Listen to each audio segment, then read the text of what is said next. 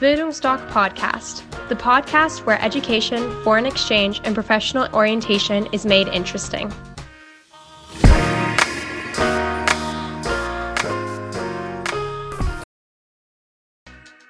Bildungsdoc Podcast, the podcast where education, foreign exchange, and professional orientation is made interesting.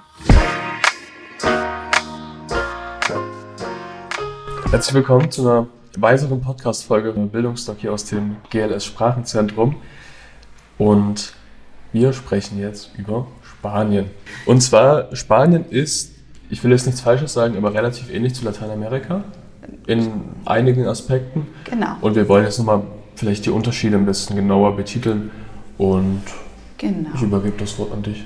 Ja, also wer ihr Kind nicht so weit wegschicken möchte, ein bisschen ähm, das Gefühl hab, äh, haben wollen, äh, dass das Kind nicht äh, mehrere tausend Kilometer und Ozeanen entfernt ist, äh, kann äh, und trotzdem möchte, dass äh, das Kind ähm, Spanisch lernt, verbessert, ist Spa Spanien eine sehr gute Option. Äh, es ist trotzdem eine andere Kultur als Deutschland, auch wenn wir ähm, EU und ähm, ne, durchaus äh, durch die Globalisierung äh, uns ähnlicher werden.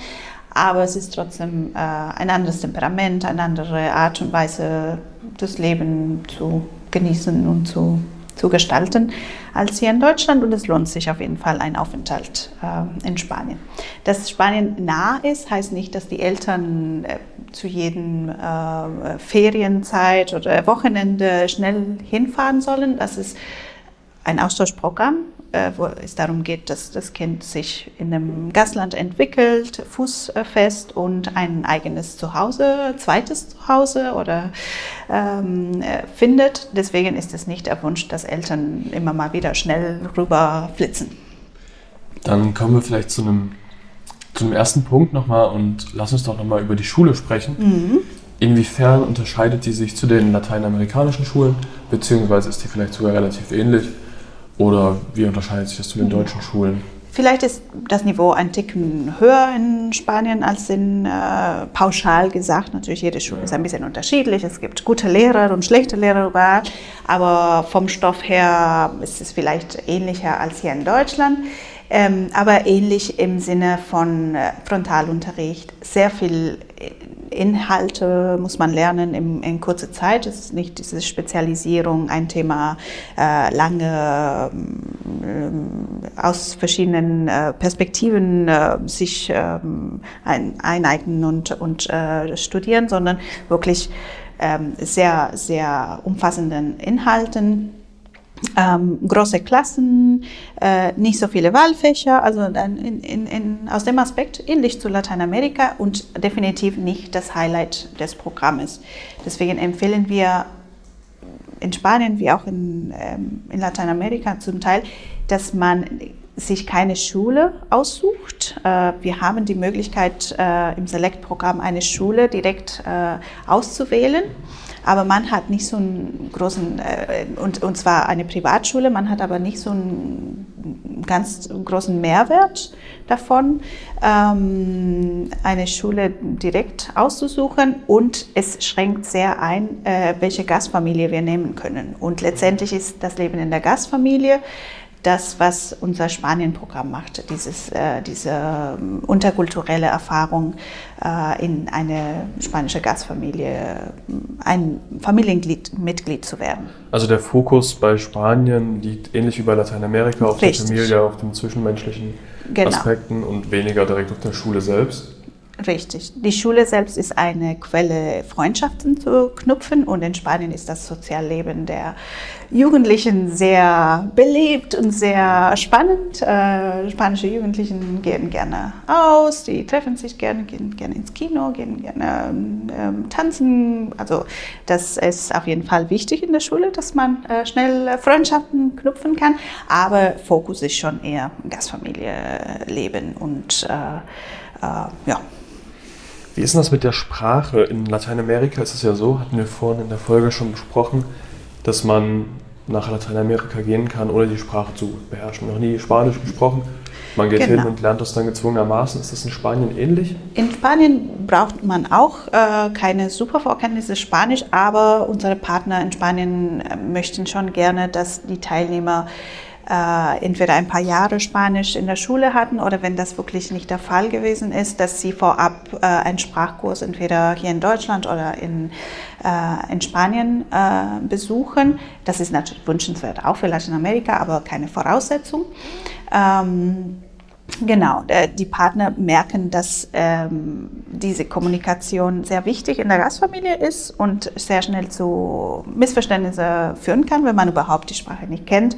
Und wir hatten schon bei Lateinamerika schon äh, angesprochen, dass die ähm, nicht, äh, nicht sprachliche Kommunikation äh, unserer deutschen Teilnehmer manchmal nicht so stark ist, dass sie äh, mit der Gestik und der, mit der Mimik manchmal äh, nicht so viel sagen können.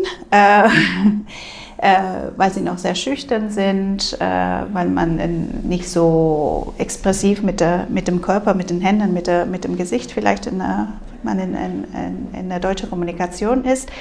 Und wenn dazu kommt, dass man sehr schlecht Spanisch kann, dann kann schnell zu, wie gesagt, zu um, äh, Unstimmigkeiten mit der Gastfamilie. Deswegen finden die Partner in Spanien besonders wichtig, dass äh, doch ein bisschen Spanisch-Vorkenntnisse sind, damit die, diese ähm, Kommunikationsschwierigkeiten nicht von Anfang an so sehr stark sind. Gibt es weitere Unterschiede, die man bedenken soll, wenn man sich jetzt Spanien anguckt, die zu Lateinamerika unterschiedlich sind? Also Spanien ist ein tolles, schönes Land mit sehr vielen unterschiedlichen Landschaften, aber das Spanien-Programm ist kein Reiseprogramm. In Lateinamerika gibt es sehr viele Möglichkeiten zu verreisen. Diese sind in, ähm, in Spanien wirklich äh, ausschließlich äh, in Verbindung mit Gastfamilie reisen. Wenn die Gastfamilie was unternimmt, fährt man mit. Aber ansonsten, dass, äh, Gast, äh, dass äh, Austauschschüler sich zusammentun und eine Gruppenexkursion mit einer Übernachtung irgendwo ähm, organisieren können mit Hilfe der Organisation, das gibt zum Beispiel in, in Spanien nicht. Und die Organisation selbst bietet schon kleine Reisen an, aber nicht in dem Umfang, wie, ähm, wie es in Lateinamerika üblich ist. Deswegen entdeckt man die direkte Umgebung. Wir haben sehr attraktive Platzierungsorten. Wenn man äh, nach Spanien geht, wo man vielleicht in Sevilla, in Cádiz, in Valencia sind Orte, wo man schon alleine mehrere Monate verbringen kann und, äh, und äh, einige tolle Sachen entdecken kann. Aber dass man die ganze Peninsula ähm, entdecken wird, das ist äh, nicht äh, wirklich äh, im Programm vorgesehen. Das heißt, man ist weniger mit Reisen beschäftigt als in Lateinamerika. Richtig. Wie sieht das mit dem Essen aus? Ist das vergleichbar Mit mit, mit Lateinamerika, mit dem Essen? Also als Spanierin bin ich gezwungen zu sagen, spanisches Essen ist das Tollste, was es gibt. Äh, wir sind sehr stolz auf unserem Essen. Ähm, es ist aber schon sehr fleisch- und fischlastig. Deswegen ist es für Vegetarier und Veganer nicht ein einfaches Ziel, weil durch diese Kombination viel Fleisch und Fisch, auch wenn die Gastfamilie sagt, okay, wir kochen ohne Fisch für dich oder ähm, ohne Fleisch, ähm, entstehen trotzdem vielleicht äh, ein bisschen äh, Schwierigkeiten äh, rund ums Essen, weil die Spanier so stolz sind. Aber wieso isst du kein, kein Schinken? Schinken ist doch kein echtes Fleisch. Und äh, die Vegetarier fühlen sich oft ein bisschen äh, gezwungen, Fleisch äh, zu mögen oder sich zu rechtfertigen, wenn sie, wenn sie kein Fleisch essen wollen. Das ist schon ein bisschen äh, stärker in Spanien ausgeprägt als in, als in Lateinamerika. Durch dieses Stolzsein auf unsere Gerichte. Wie kann es sein, dass du das nicht probieren möchtest? Paella. Ja. Ist Spanien auch allgemein wie die lateinamerikanischen Ziele auch sehr emotional von der Familie her? Auch sehr herzlich oder gibt es da Unterschiede? Vielleicht ein bisschen weniger ähm, emotional, von, aber auch äh, im Grunde im Vergleich zu jetzt einer, einer deutschen Familie wahrscheinlich. Ähm, muss man mit viel Körperkontakt, mit ähm, viel Kichern, viel äh, Witzchen, sehr viel, äh, sehr viel ähm, ja, ähm, körperliche, körperliche, körperliche Interaktion, was vielleicht äh, außergewöhnlich ist äh, für manchen äh, unseren Teilnehmern dass man immer angefasst wird und, und direkt in die Augen geguckt wird. Und, und äh, ja, das ist schon ein bisschen, aber ähnlich wie Lateinamerika, würde ich schon, schon sagen. Dann eine abschließende Frage noch an dich, jetzt so, um das Thema Spanien, Lateinamerika abzuschließen.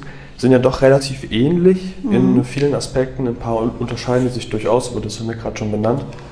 Wenn man sich jetzt gar nicht entscheiden kann, hm. also gar nicht zwischen, ach, bleibe ich in Europa, gehe ich nach Spanien oder gehe ich weiter weg nach äh, Lateinamerika, was würdest du empfehlen? Hm, deinen ersten Instinkt zu folgen. Es gibt, äh, ich glaube, jeder von uns weiß irgendwo im ähm, Inneren, was wir eigentlich wollen.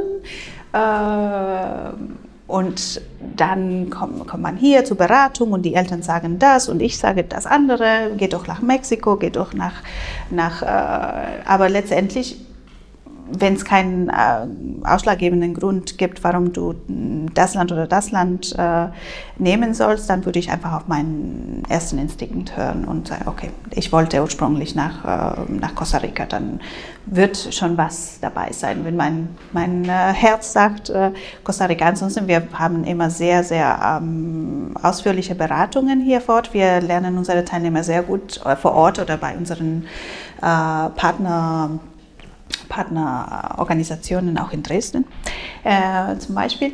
Ähm, und wir wir können schon nach der, nach der Beratung und nach dem Interview eine gute ähm, Empfehlung aussprechen. Ist diese Person eher jemand, der eine Stadt braucht? Ist diese Person jemand, der sehr, sehr viel Selbstständigkeit braucht? Ist diese Person eher jemand, der eine sehr liebevolle Familie mit ganz vielen Kindern oder eher ein bisschen mehr Distanz? Und da können wir wirklich sehr ähm, genau eine Empfehlung aussprechen und du kannst dieser Empfehlung folgen oder du sagst, nee, ich will trotzdem, trotzdem nach Costa Rica. Und äh, wir machen das dann möglich, wenn nichts dagegen spricht. Dann würde ich die Folge damit abschließen, mit dem, was du gerade gesagt hast. Wenn man sich unschlüssig ist oder wenn man Fragen hat, soll man quasi einfach mal Bescheid geben und wir können dann bei der Beratung auf jeden Fall helfen. Mhm. Und damit würde ich, wie gesagt, abschließen wollen. Ich bedanke mich nochmal ganz herzlich bei dir. Danke dir. Dass du dir nochmal Zeit genommen hast, über Spanien kurz zu plaudern. Und ich würde mich jetzt verabschieden und noch einen wunderschönen Tag wünschen. Tschüss. Danke, tschüss.